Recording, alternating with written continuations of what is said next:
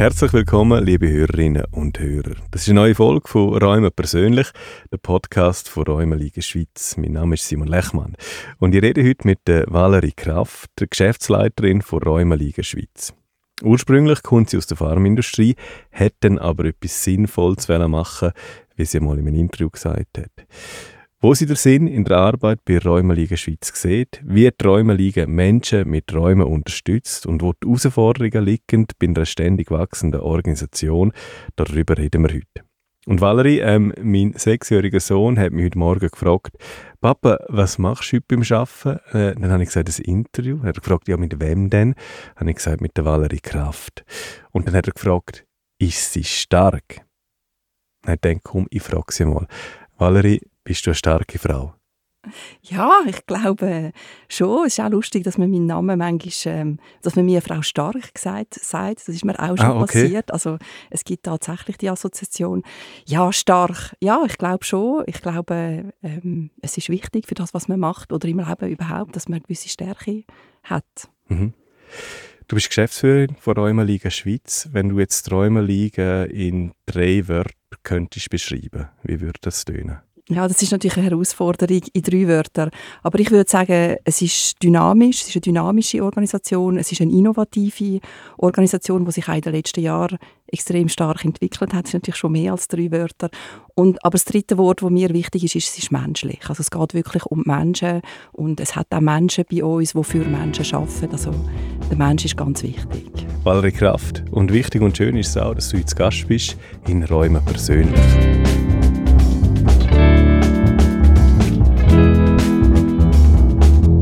Du bist ja vor einem Haufen Jahren zur Räumenliga gekommen.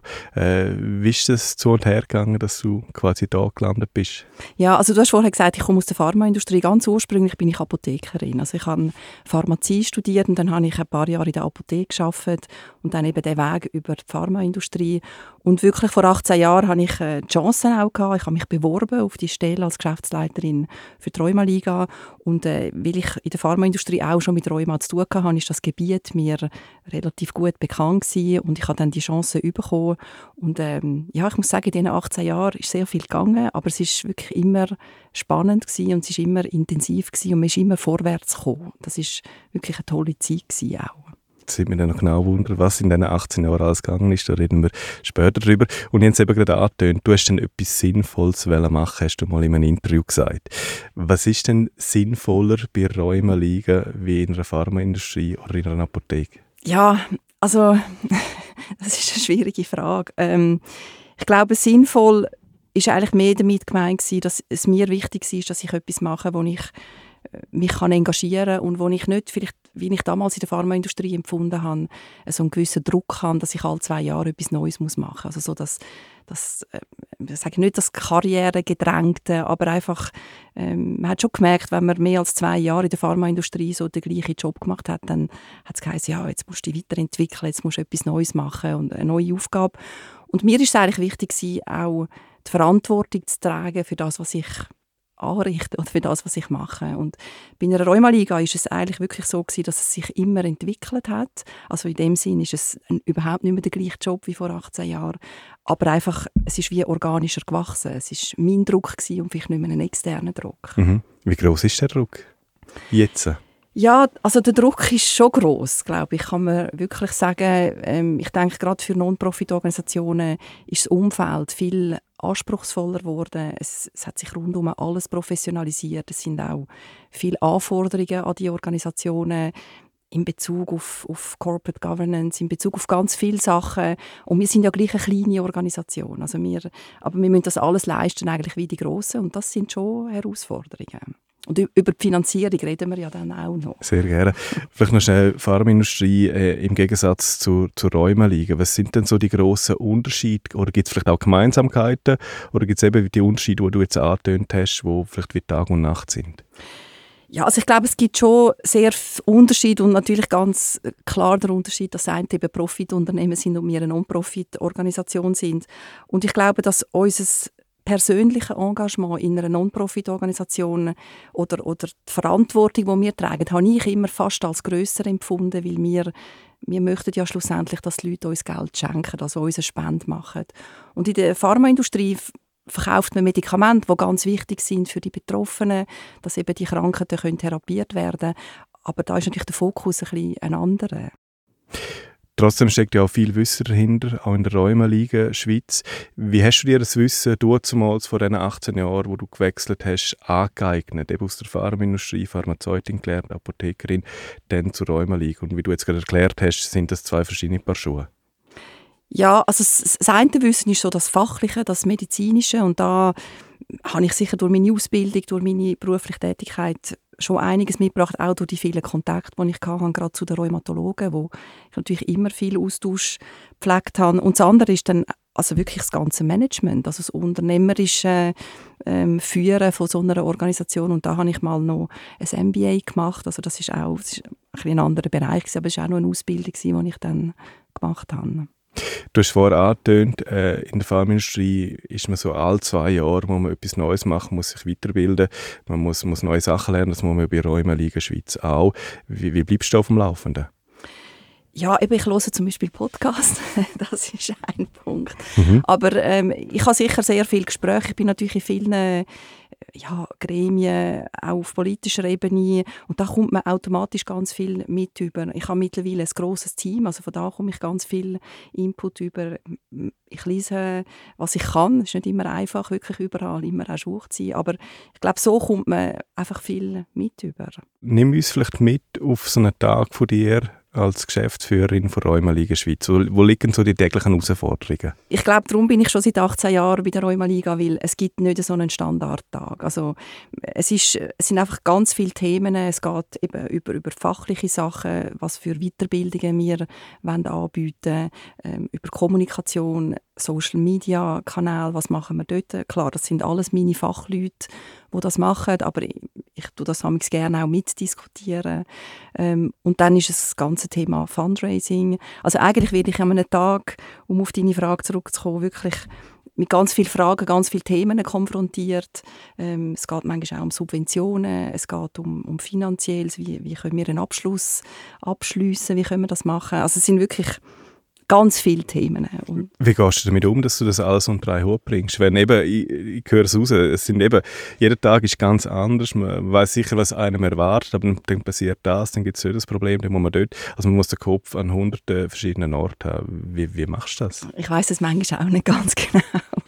ähm, ja, ich weiß nicht, einfach eins nach dem anderen irgendwie und versuchen wirklich versuchen, das habe ich wahrscheinlich auch gelernt in den letzten 18 Jahren, wirklich versuchen, die Prioritäten zu setzen und die dringlicheren Themen vorher zu behandeln und ja, ich weiß nicht, irgendwie geht es aber ich weiß nicht genau wie. Wie wichtig ist der Bezug zu den Betroffenen? zu den Menschen, die Räume haben? Das ist ganz wichtig. Also wir, das ist wirklich, also ja, es ist ganz wichtig, weil das ist unser Selbstverständnis, dass wir für die Menschen da sind. Also wenn wir den, den Bezug, den suchen wir, den brauchen wir, den wollen wir auch und, und ja, ich glaube, wirklich können auf die Bedürfnisse der Betroffenen reagieren. Das ist das, wo wir auch, wo wir wollen und wo wir stark auch sind, wahrscheinlich, ja. Wie schaffst du die Nähe zu den Betroffenen in deinem vollpackten Arbeitsalltag? Ja, also da gibt es sicher so, so Gefäße, wie zum Beispiel eine Aktionswoche. Das ist eine Woche im September, wo wir mit gratis Vorträgen zu der Öffentlichkeit gehen. Da sind wir in der ganzen Schweiz unterwegs. Das machen wir jetzt seit bald, also bald 15 Jahre, noch nicht ganz, ich glaube 14 Jahre insgesamt, mit einer Pause in, in der Pandemie. Ähm, und dort äh, hat man sehr viel Kontakt zu den Betroffenen, auch immer zu einem bestimmten Thema, aber wir merken schon, dass eigentlich immer, es kommen immer so ein bisschen die gleichen Leute, ein bisschen unabhängig von den Themen, aber dort hat man wirklich, dort spürt man die Betroffenen, dort merkt man, wo sie Probleme haben, wo ihnen auch das Leben mit Rheuma wirklich dann eine Last ist, sozusagen. Und äh, das ist ganz wichtig. Und dann eben der Betroffenenrat, das ist etwas, was wir in den letzten drei Jahren oder vor drei Jahren mal aufgebaut haben, wo wir wirklich explizit eine Gruppe von etwa 15 Betroffenen näher in unsere Planung, auch in unsere Ideen einbeziehen und wirklich ganz konkret ihre Meinungen abholen. Ja, ich glaube, es ist ganz wichtig. Wir sind für die Menschen da. Das ist unsere, Haupt unsere Aufgabe. Wenn wir vielleicht bei Betroffenen bleiben, ich habe immer das Gefühl, ähm, Räume ist eher für ältere Menschen. Also meine, meine Frau hat auch Räume, sie ist jetzt noch nicht alt, das darf ich jetzt so nicht sagen.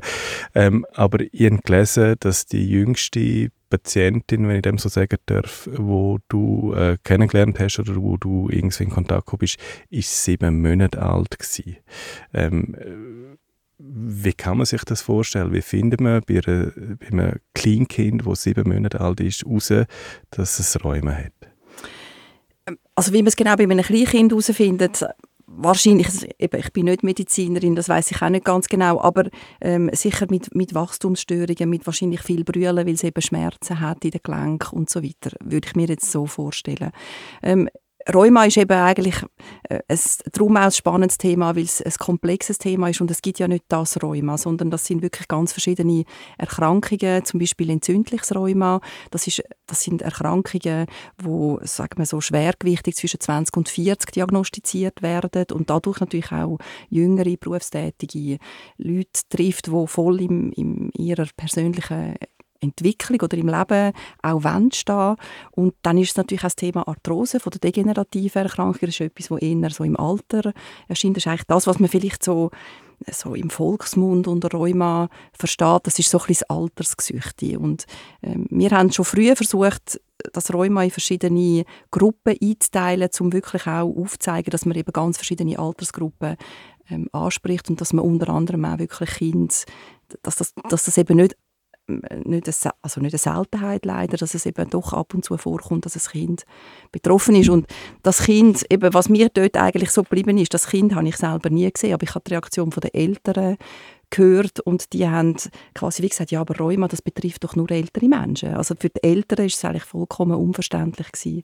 dass das Kind schon hat können, so eine Diagnose haben wie gehst du persönlich mit so Diagnosen um von, von, von Menschen, von Betroffenen, die du kennenlernst? Ich denke, das ist ja, nicht, ist ja nicht immer einfach und es ist ja eigentlich auch nichts Schönes, wenn man Räume hat.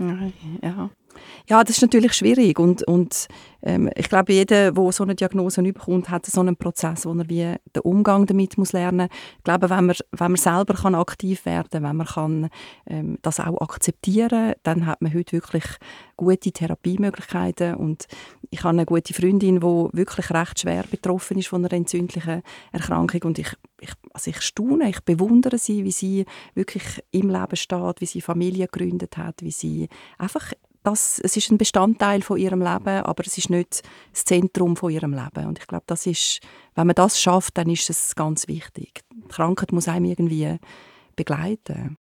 Und dass einem die Krankheit kann begleiten, ist auch wichtig, dass man aufklärt. Das macht die Träumerliga Schweiz schon ganz lang, seit 1958 habe ich nachgelesen. Ähm, Warum hat man sie gegründet? Also es ist mir schon schlüssig, warum, aber gleich, man muss es ja dann auch noch gründen, man muss für die Leute da sein, das ist ja nicht in jedem Bereich so. Wie ist also, das entstanden? Eigentlich muss man sagen, 1958 ist die Dachorganisation, also die Rheumaliga Schweiz, ähm, wo ich Geschäftsleiterin bin, davon ist gegründet worden. Und ähm, es hat vorher schon, schon 10, 15 Jahre vorher hat es schon kantonale Rheumaligen gegeben, zum Beispiel die Rheumaliga Zürich. Und die ist eigentlich damals gegründet worden von einem Arzt, von einem Rheumatolog, wo wie gemerkt hat, dass es ganz wichtig ist für die Betroffenen, dass sie Bewegungstherapien haben. Also eigentlich ist so der Ursprung von der Rheumaliga, vor allem auch in den Kantonen, sind Bewegungskurs gewesen. Und dann, das ist eigentlich, finde ich, noch immer eine lustige Geschichte, die ich auch gerne erzähle, ist, dass man ähm, auf Bundesebene hat man gemeint, dass eben rheumatische, also auf Bundesebene, man hat, man hat gemeint, dass rheumatische Erkrankungen sich so epidemieartig könnten, ähm, ausbreiten und man hat eigentlich vor allem auf Druck, das ist so, wie man es mir erzählt hat, ob es wirklich wahr ist, das kann ich nicht nachweisen, aber ähm, hat die SBB damals so ein bisschen Druck gemacht, dass, dass es Subventionen gibt für die Prävention von rheumatischen Erkrankungen und so sind eigentlich, ähm, ist dann vom BAG, ist es also hat man dann ein Gespräch aufgenommen und gesagt, Subventionen für Prävention kann es geben, aber es muss über eine nationale Dachorganisation gehen und dann verteilt werden in Kantonen. Und zwar ist es wirklich damals um Prävention von rheumatischen Erkrankungen gegangen. Und irgendwie richtig verstanden, die SBB? Ja, weil die SBB damals Angst hatte, dass sie eben Personal, zu viel Personal verliert und dann ihren ihre Service quasi nicht kann aufrechterhalten kann. Selbstschutz, ja. darf man dem so sagen? Würde ich jetzt auch so sagen, ja genau. Okay, spannend. Es ist also eine lange ähm, Historie, die Träume liegen hat. Ähm, du bist seit 18 Jahren dabei. Vielleicht, wenn du so schön drin bist, im Erzählen, wie das dort angefangen hat, wie ist es denn weitergegangen? Dann haben wir die Dachorganisation gegründet, 1958, am 24. April. Ja, das stimmt. In Bad, in, in ähm, Bad Schinznach. Bad Schinznach, genau. Schinznach, ja, genau. genau. Dort, ähm, wie ist denn das weitergegangen? Also dann haben wir die Dachorganisation gehabt und dann hat man ja die Räumeliga, wie man sie jetzt kennt, mit, mit eurem riesigen Angebot und so, das hat es ja so noch nicht gegeben. Genau. Also damals hat man dann nach und nach hat die Dachorganisation dann weitere kantonale Organisationen gegründet als eigenständige Verein und darum haben wir heute auch die immer noch quasi die historisch gewachsene Struktur, so die föderalistische Struktur. Dann sind auch ähm, nationale Patientenorganisationen dazugekommen, also zum Beispiel äh, äh, Schweizerische Gesellschaft für Morbus Bechterew oder Polyarthritikervereinigung, also wo wirklich sich national dann auch Krankheitsbild gewidmet haben. Und ähm, dann hat man so in den, ja, vor, vor 10, 15 Jahren sind es dann etwa ja, es hat sich eben dann wieder ein bisschen verändert, weil es dann auch wieder zu Fusionen oder zu Zusammenschlüssen von kantonalen Organisationen gekommen sind. Aber man kann vielleicht sagen, heute hat man 17 regionale, kantonale Rheumaligen und sechs nationale Patientenorganisationen. Und alle haben wirklich ihre, ihren Fokus und ihren Schwerpunkt. Wir als Dachorganisation uns, haben uns auch immer mehr so in, de, in der nationalen Kampagne entwickelt. Wir stellen die Informationsbroschüren zur Verfügung, alles in drei Sprachen. Und unsere Mitgliederorganisationen haben sich immer mehr auf die Arbeit vor Ort konzentriert. Also in den Kantonen sind es vor allem Kurs für Betroffene gewesen. Bei den Patientenorganisationen ist der Fokus vor allem auf der Selbsthilfe, also so die selbstgesteuerten Selbsthilfegruppen. Warum braucht es überhaupt eine Räumeliga? Lange das Gesundheitssystem nicht. Also man müsste eigentlich davon ausgehen, dass, dass Menschen mit einer Krankheit vom Gesundheitssystem können unterstützt werden. Warum braucht es Räumeliga? Ja, also ich habe dort eine sehr klare Meinung natürlich, warum das eine Rheumaliga braucht. Ich glaube schon, dass man in der Therapie hat man sehr große Fortschritte gemacht in den letzten, gerade in den letzten 15 bis 20 Jahren.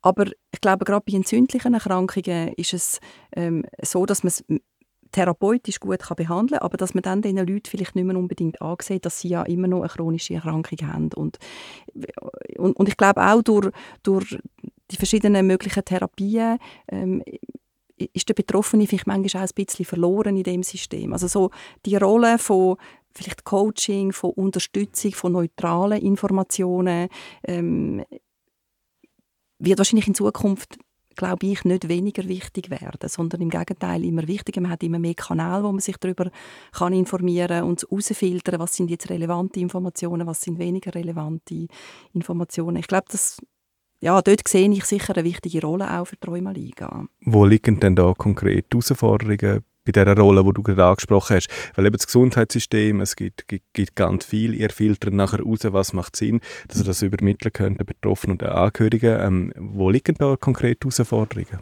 Für uns oder für die Betroffenen? es bleiben wir jetzt mal bei euch noch schnell, bei Räumen ja. Also für uns sind die Herausforderungen sicher so, dass, sagen wir, als ich angefangen habe, hat man gesagt, ja, man muss schon eine Internetseite haben, aber dort hat man nicht am meisten Ressourcen investiert. Man hat vor allem so in diesen Printprodukten sehr viel investiert. Und heute haben wir immer noch gleich viel, wahrscheinlich sogar mehr Printprodukte, aber wir haben noch ganz viel Online-Kanäle, Social Media, ganz viele andere Kanäle. Und ich glaube, die Herausforderung ist wirklich, dass man, dass man das alles unter einen Hut bringt. Wir, also unsere Strategie ist es überhaupt nicht, zu sagen, wir würden uns jetzt nur noch auf Online zum Beispiel fokussieren, weil wir uns sehr bewusst sind, dass wir äh, einen großen Teil von unserer Zielgruppe halt so nicht erreichen. Und ähm, das heißt aber, dass natürlich der Finanzbedarf größer wird und da müssen wir wie dafür sorgen, dass wir das am Schluss alles können finanzieren und, und bereitstellen Bevor wir über die Finanzierung reden, die Herausforderung für die Betroffenen, wo liegt die? Ja, ich, ich glaube, es ist wirklich wie der Dschungel, oder? Es sind einfach so viele Sachen und, und wo, und, und also ich, ich, ich habe gerade letztens auch mit einem Arzt wieder geredet und er sagt, er ist sich sehr bewusst, wenn er eine halbe Stunde für einen Patienten hat oder vielleicht, wenn es gut kommt, drei Viertelstunde für eine Erstdiagnose von einer entzündlichen Erkrankung, wo eine chronische Krankheit ist, wo die Person dann längerfristig wird begleiten, ähm, dass dann der Patient rausgeht und irgendwie verloren ist. Was heißt jetzt das? Was bedeutet das für mein Leben? Muss ich jetzt immer Medikamente einnehmen? Was werde ich für Nebenwirkungen haben? Was muss ich in meinem Leben ändern? Und ich glaube, dass dann äh, so eine, eine, neutrale Anlaufstelle, aber auch eine Anlaufstelle, wo es eben nicht nur Broschüre oder online etwas gibt, sondern wo auch Menschen am Telefon zum Beispiel sind, ich glaube, dass das wirklich immer wichtiger wird werden. Also eben auch den Schock auffangen als erstes und nachher sehr wahrscheinlich das Leben lang betreuen, dort wo es nötig ist. Also ja, oder einfach auch mal in einer ersten Phase, bis, bis eben so, dass, dass die Person auch gelernt hat, mit dem umzugehen und das Verständnis ein bisschen da ist, so ein bisschen durch die Landschaft führen oder durch, durch das System begleiten. Hm. Und du hast es gerade angedeutet, ich fasse es nochmal schnell zusammen, wir bieten ja eine riesige Palette an, Dienstleistungen, äh, wie du gesagt hast, an Broschüren, äh, online oder print. Äh, ihr bietet das alles gratis an, ihr bietet Gratisberatung eben an für Betroffene, aber auch für Angehörige. Und jetzt kommen wir zur Finanzierung. Wie könnt ihr das gewährleisten? Wie könnt ihr das alles finanzieren? Das ist ja ein riesen Aufwand. Ja, also wir, wir haben eben auch seit den Anfängen 1958 haben wir Subventionen vom BAG und wir haben einen Leistungsvertrag Beitrag vom BSV. Das deckt insgesamt, sagen wir so, 15, 18 Prozent von unserem Finanzbedarf. Wir haben sicher einen Teil Ertrag aus Dienstleistungen, also es ist nicht ganz alles gratis bei uns. Wir haben zum Beispiel einen Shop mit Alltagshilfe, also so kleine Helfer im Alltag. Das wird verkauft, das ist nicht ähm, gratis und da Klar, müssen wir auch Porto in Rechnung stellen, das können wir nicht gratis anbieten. Ähm, aber, und dann sagen wir, ist so ein, ein, ein Teil von vielleicht 50 Prozent von unserem Gesamtumsatz, wo wir müssen, durch Mittelbeschaffung quasi generieren und äh, in dieser Mittelbeschaffung ist ein wichtiger Teil sind Spenden, also Leute, die uns wirklich äh, Spenden geben, mit, aufgrund von einem Spendenbrief, aber auch spontan, ähm, wo, wo sagen, sie möchten die unterstützen. Ein anderer wichtiger Teil sind Projektbeiträge, die wir von Stiftungen überkommen. Also das ist etwas, was wir in den letzten Jahren natürlich auch müssen und wollen intensivieren, dass man ausgewählte Projekte ähm, bei Stiftungen präsentiert und die Stiftungen das dann finanziell unterstützen. Ein anderes wichtiges Standbein ist Sponsoring, wo man wirklich dann auch auf Vertragsbasis mit Partnern ähm, Sponsoring-Vereinbarungen trifft. Und ein weiteres Standbein sind die Legate, also Leute, die uns testamentarisch dann Geld hinterlassen. Wie hat sich das vielleicht verändert? Also es ist, wie rausgehören, und es ist auch logischerweise, äh, sind ihr auf, auf, auf externe Gelder angewiesen, sonst wird es die Räumliche Schweiz nicht geben. Du bist seit 18 Jahren dabei ähm, und ein großer Teil liegt ja auch an dir als Geschäftsführerin von Räumeligen, um eben genau die Gelder reinzuholen, sei das Spenden, sei das Sponsoring, der, der Kontakt zu Betroffenen, der Kontakt zu, zu Geldgeber und Geldgeberinnen. Ähm, wie hat sich das vielleicht in den letzten 18 Jahren verändert? Muss man da viel mehr präsent sein? Oder kann man sagen, nein, das läuft eigentlich, das kommt fast von allein rein? Wäre schön, sehr wahrscheinlich so, ja, oder? Ja, nein, also von allein kommt nichts. Und also was du gesagt hast, dass das vieles an mir liegt, ähm, also wirklich, es liegt vieles an meinem Team. Ich könnte das gar nicht alleine. Also nein, es ist absolut unmöglich, dass ich das alleine würde machen. Und ähm, das Team hat sich auch in den letzten 18 Jahren extrem vergrößert. Also als ich angefangen habe, vor 18 Jahren waren wir 10 Leute, gewesen, jetzt sind wir fast 30. Ähm, und es hat Spezialisten eben in der Kommunikation, es hat Spezialisten auch im sogenannten Fundraising, also in der Mittelbeschaffung, ähm, habe ich dürfen können auch ins Team reinholen. Ähm, ja, ich glaube, die Präsenz von der Organisation ist ganz wichtig und es ist aber auch ganz wichtig, dass wir, ähm, da kommen wir vielleicht ein bisschen auf das zurück, was ich ganz am Anfang gesagt habe, ähm, so, so der Unterschied zwischen der Pharmaindustrie und so einer Non-Profit-Organisation. Ähm, ich glaube, wir müssen wirklich extrem professionell und, und seriös das machen, was wir machen, weil wir möchten ja, dass die Leute uns wiederholt dann auch unterstützen. Seien das Spender oder Stiftungen oder Sponsoren. Und ich glaube, das ist uns in den letzten Jahren gut gelungen, dass wir wirklich das Vertrauen von diesen Geldgebern auch haben können weiterentwickeln, aufrechterhalten und dass wir, ja, der Umsatz natürlich auch mit dem Wachstum, haben wir vor 18 Jahren haben wir dreimal weniger Umsatz gehabt und, und das, hat, das ist alles wie so ein bisschen miteinander gegangen, auch mit den neuen Dienstleistungen, die wir haben können entwickeln und die wirklich dann auch unterstützt worden sind. Was gibt es für neue Dienstleistungen? Von 18 Jahren bis jetzt, äh, wo du dabei bist, wenn sich die Dienstleistung entwickelt? Also das eine ist zum Beispiel eben die Aktionswoche, wo man eigentlich wirklich aus nichts, mal an einem Tisch hat man das besprochen, dass man so eine, Woche in der Schweiz könnte organisieren zum Thema Rheuma. Und da haben wir mal angefangen mit, mit, mit also fünf Standorten und, und das letzte Jahr haben wir 14 Standorte. Also das ist wirklich etwas, was sich entwickelt hat. Eine andere Dienstleistung, und das ist wirklich so ein bisschen ja, wahrscheinlich so ein bisschen unser, unser, der grösste Erfolg, wahrscheinlich, den wir haben, ist ein Sturzpräventionsprogramm «Sicher durch den Alltag» heißt das, wo wir, ich sehe uns heute noch, im 2011, 12 haben wir im Kantonsspital Luzern an einem Tisch in der Cafeteria diskutiert. Das war eigentlich der Wunsch von Hausärzten, dass es wie so eine eine Beratung daheim gibt von spezialisierten Physio- oder Ergotherapeuten zum Thema Sturzprävention. Und dann hat der Arzt hat uns gesagt, ja, aber das wäre doch jetzt wirklich ein Thema für die. Und dann haben wir zuerst ein Pilotprojekt in Luzern gemacht und nachher das dann auf Deutschschweiz ausgeweitet und dann national ausgeweitet. Und wir haben wirklich das Glück gehabt, dass wir auch sehr schnell Krankenversicherungen als Partner haben können gewinnen, die bereit sind, auch für die Leistung zu zahlen. Und, und das ist also aus dem Nichts entstanden quasi. Und, und jetzt, äh, ähm, und an dem habe ich wirklich auch Freude. Ich weiß nicht genau, wie es jetzt weitergeht, aber wir haben jetzt im, im Frühling dieses Jahr haben wir ein Gesuch eingereicht beim BAG für eine Anerkennung in der Grundversicherung. Und ja, wenn wir diesen Schritt quasi würden schaffen, dann wäre es ja, von nichts zu einer Leistung, wo, wo mittlerweile in der Schweiz haben wir über 6000 Leute sind besucht worden, hat es Bericht gegeben an Arzt, wir haben auch Studien gemacht, also wir haben wirklich viel investiert auch dort. Aber es ist ein ganz wichtiges Thema und Sturzprävention, das verhindert nicht nur Leid, aber auch Kosten und mhm. ja, ich denke, dass wir dort wirklich auch einen Beitrag haben können leisten und so, das finde ich ist auch die Rolle von der Rheuma-Liga. Mhm. Wie kann man sich das als betroffene Person vorstellen? Also kommt jemand zu einem Heim von Rheuma-Liga Schweiz oder irgendwie Experte oder was auch immer und schaut die Wohnung an, wo könnte man stürzen, was kann man vermeiden. Ähm, viele haben vielleicht noch eine Badwanne und irgendwann kommen in die Badwanne nicht mehr rein äh, oder man hat einen Steiger, wohnt im vierten Stock, äh, braucht vielleicht irgendwie einen Lift. Wie, wie, kann man sich das konkret vorstellen? Genau, also ganz konkret, das sind Physio- und Ergotherapeuten, die nicht bei uns angestellt sind, die sind quasi selbstständig und ähm, dort haben wir auch geschaut, dass wir ein grosses Netz haben, dass die in der ganzen Schweiz vertreten sind, also kurze Wege haben und so die Strukturen in der näheren Umgebung auch gut kennen. Die gehen dann zu einer Person heim und die schauen nicht nur die Wohnung an, das machen sie, sie schauen wirklich dort, schauen, wo man Stolperfallen kann eliminieren oder zum Beispiel einen Griff montieren, dass man eben besser dann in eine Badwanne reinkommt. Ähm, aber sie schauen auch die Person anschauen. Das heißt, sie machen so standardisierte Tests mit der Person, um ein das Risiko abschätzen und dann mit der Person zwei, drei Übungen für Kraft und das Gleichgewicht trainieren. Und, ähm, und nach, nach einem Monat machen sie dann ein Follow-up-Telefon und schauen, ob die Massnahmen umgesetzt sind, ob die Übungen gemacht werden. Und wir haben wirklich sehr herzige Rückmeldungen von diesen Senioren, die im Durchschnitt 83 sind.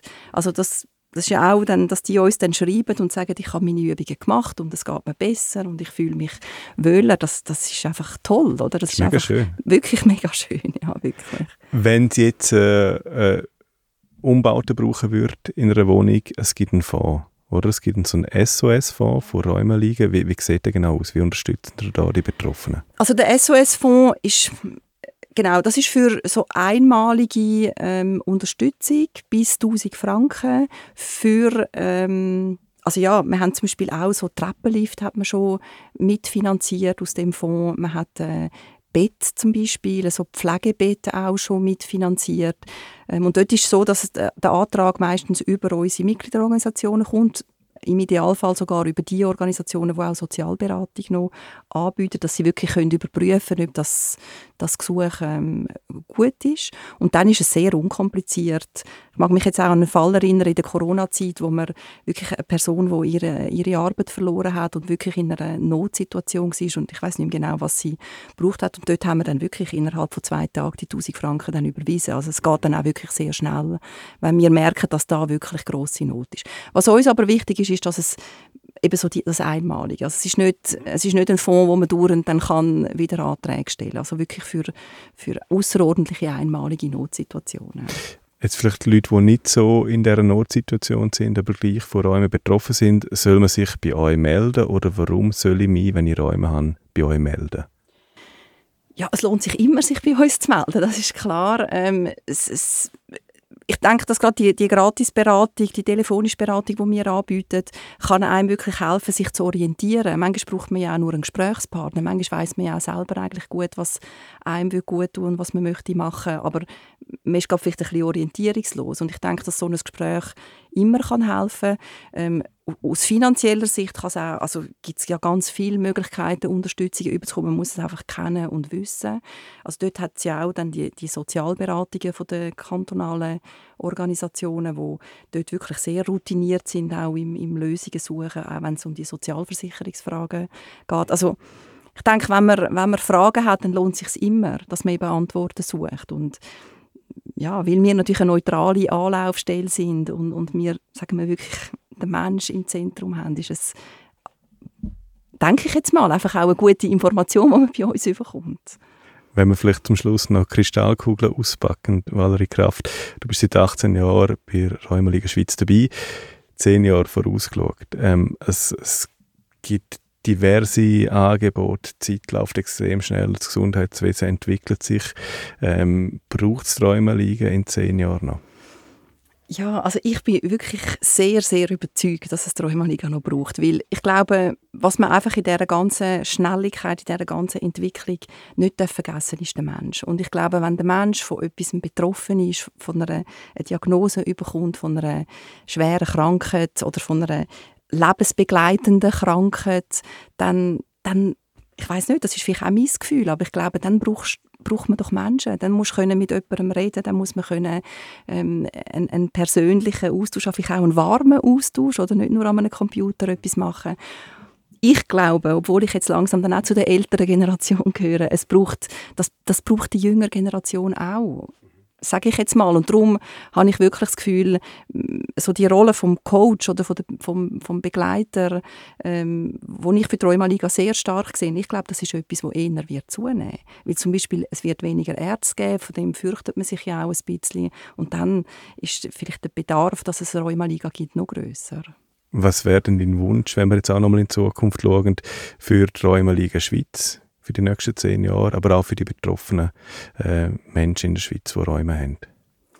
Ja, mein Wunsch ist, dass wir wirklich können uns in dem Sinn weiterentwickeln, dass wir auch weiterhin die finanziellen Möglichkeiten können, können aufbringen um das alles zu machen, was uns auch am Herzen liegt und dass wir ähm, vielleicht auch so ein bisschen von dem ganzen administrativen Druck, wo wir ja auch immer mehr spüren, dass wir, mm, ja, dass wir ganz viele Sachen müssen, müssen liefern was ja absolut verständlich ist, aber dass wir dort vielleicht ein bisschen entlastet werden und uns wirklich können fokussieren auf den Mensch und nicht auf zu viel Administration. So, das wäre eigentlich mein Wunsch. Valerie Kraft, wir sind eingestiegen, dass du eine starke Frau bist, nicht nur wegen dem Namen Kraft, sondern äh, auch wie du da stehst und du uns das erzählt hast, was du alles unter drei Hut bringst. Natürlich auch, was Träumerliga Schweiz alles unter drei Hut bringt und seit 1958 als Dachorganisation macht und ganz vielen Menschen hilft, äh, Betroffenen und auch Angehörigen. Und ich merke, du bist eine starke Frau und wenn du vielleicht noch unseren Hörerinnen und Hörern noch etwas mitgeben willst, eine Lebensweisheit oder ein Motto oder irgendetwas? Ja, also mein, mein Motto ist sicher das Herz, oder? Ich glaube, das ist wirklich ganz, ganz etwas Wichtiges. Und dann einfach das, das Positive. Ich höre das immer, ja, du bist immer so positiv. Und ja, ich glaube, das ist wirklich das, was ich, ich glaube als Gute, ich glaube als Positive. Ich, das ist wirklich das, was mich auch antreibt. Und, und ich finde, das ist das, was einem ja auch weiterbringt. Also so eine Spirale nach oben und nicht nach unten. Das ist mein Motto. Valerie Kraft, Geschäftsleiterin von Räumeliga Schweiz, herzlichen Dank für das Gespräch. Danke vielmals. Das ist Räume persönlich, der Podcast von Räumeliga Schweiz. Schön sind Sie auch das Mal dabei gewesen. In der nächsten Folge, die Ende Oktober rauskommt, nehmen wir die fünf gängigsten Räumeformen genauer unter die Lupe und reden unter anderem über die möglichen Ursachen von Räumen, was das genau bedeutet und wie man es zum Beispiel in seinem Umfeld erklären kann. Das hören Sie in der nächsten Episode. Vielen Dank fürs Zuhören und bis nächstes Mal.